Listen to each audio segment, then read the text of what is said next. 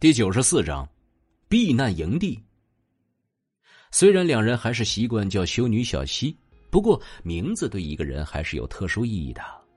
有时候名字也许只是一个代号，但却能够带给人安全感，让人真真切切的感觉到自己是一个独立的个体。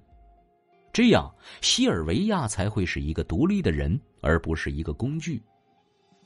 休息了一阵之后，众人再次前行。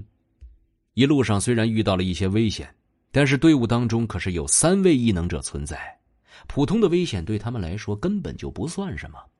而且光系异能者是拥有净化被污染的晶核的能力的，所以在这一路上，小西和张子清的实力倒是提升了一些。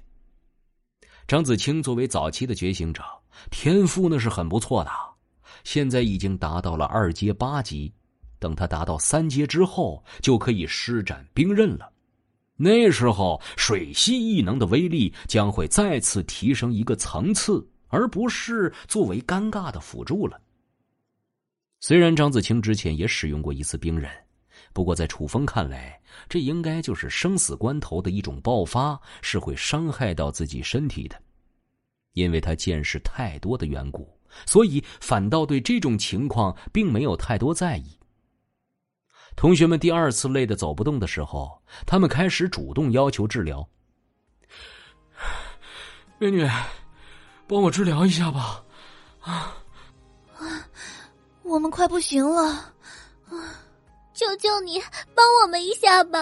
虽然他们现在都很懂事儿，用低声下气的语气，但是楚风还是拒绝了他们的请求。异能者的精神原力是很宝贵的。没时间浪费在这些微不足道的小事上。如果你们真的坚持不住了，随时可以退出。同学们立刻停止了抱怨，然后开始互相按摩。看到他们老老实实的样子，楚风心里发出了冷笑。人就是这样，稍微给他一点好处，就会不知分寸的得寸进尺。现在他们的身体其实并没有达到极限。只不过是人类懒惰的本性在作怪而已。如果连克服这点惰性都做不到，他要这些人干嘛？他招收部下是要为自己服务的，而不是自己要为他们服务。要是真的把他们惯得太厉害了，他们可能还真的能把自己当成大爷。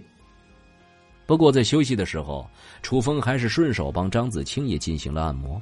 一边按摩，一边有意无意的讲解一些手法和穴位。讲解的时候，他还故意让这些学生们都看到，并且没有阻止他们的围观。看到楚风的教学，一名女生低声道：“其实他也不是那么坏啊，虽然对我们严格要求了一点，实际上还是对我们很好，不然也不会教我们这个。”另一个女生跟腔：“是啊，我们不能总是依赖异能者的。”他故意教给我们这些，也是想让我们活下去吧。经历了之前楚风对他们的冷漠之后，楚风这样的举动反而让这些学生们心里感到了温暖。毕竟这是实打实的生存技巧，能够让他们活下去。万芳的心里叹息一声，但是最终也没有说什么。他确实看出了楚风这样做法的目的，说白了，就是打一棒子，然后给个甜枣。可是，就算他看出来了，也不敢明目张胆的说出来，不然的话，他绝对不会怀疑楚风会直截了当的杀死自己。今天天黑的时间比昨天要迟了三个小时，这样的变化虽然很诡异，但是众人对此都表示习惯了。眼看天色即将暗下来，楚风也打算找一个地方准备休息一下。其实他在收集物资的时候是找到过帐篷的，但是他并不打算现在就把自己的空间能力暴露在这些人面前。平时悄悄的从空间里取出一些飞刀，会让他们以为只是自己藏武器的技巧很好。可是如果现在取出一顶帐篷，那就是羞辱他们的智商了。这个时候，万芳忽然眼前一亮，哎。那个地方有聚集地，还有帐篷。一名女生想起了什么？难道这就是那些人说的避难营吗？健身房里的那些人都已经被杀光了，但是这并不代表他们所说的避难营就是不存在的地方。现在就算是住在帐篷里，也比露宿在外面要好呀。接着，众人都把目光投向了楚风。现在他是真正的整个队伍的核心，所以队伍的任何决定都要征求他的意见。楚风点点头，嗯，小心一点。得到楚风的同意之后，同学们迫不及待的向营地冲去，而楚风在他们身后，眼中则是流露出了冰冷和失望。末世降临已经这么多天了，居然还是这个样子。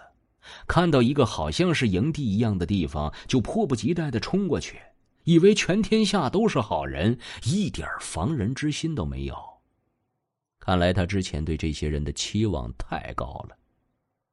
这个时候，一个流浪汉模样的人从营地中走出，一名同学关切的问道：“请问，这里是避难营吗？”流浪汉浑浊的眼里露出了精光。我要吃的。一名女同学立刻从背包里拿出了一包饼干，还有一瓶水。她正要将这些东西递给流浪汉，忽然身体僵住了。她低下头，瞪大眼睛看向自己的腹部，那里正插着一把短刀。他怎么也没有想到，自己只是顺手给可怜的人一些食物和水而已，对方就算是不感谢自己，也没有必要杀了自己吧。一直到倒在地上，他的双眼依然瞪得大大的，仿佛根本不相信这一切。流浪汉一点也没有一开始虚弱和迟缓的样子。他用最快的速度将女学生身上的背包抢走，然后冲着后面大喊一声：“他们身上有吃的！”喊完这句话之后，他立刻向着侧面跑了出去。紧接着，一群衣衫褴褛的人从营地当中涌出，他们的身上带着铁棒或者是刀子之类的武器，双眼投射出瘆人的光芒，仿佛饿了几天几夜的饿狼。吃的在哪里？啊，在这里，就在他们身上。他们迅速看到了这些学生，然后看到了他们身上背着的背包，立刻兴奋的朝着这些同学们砍杀而来。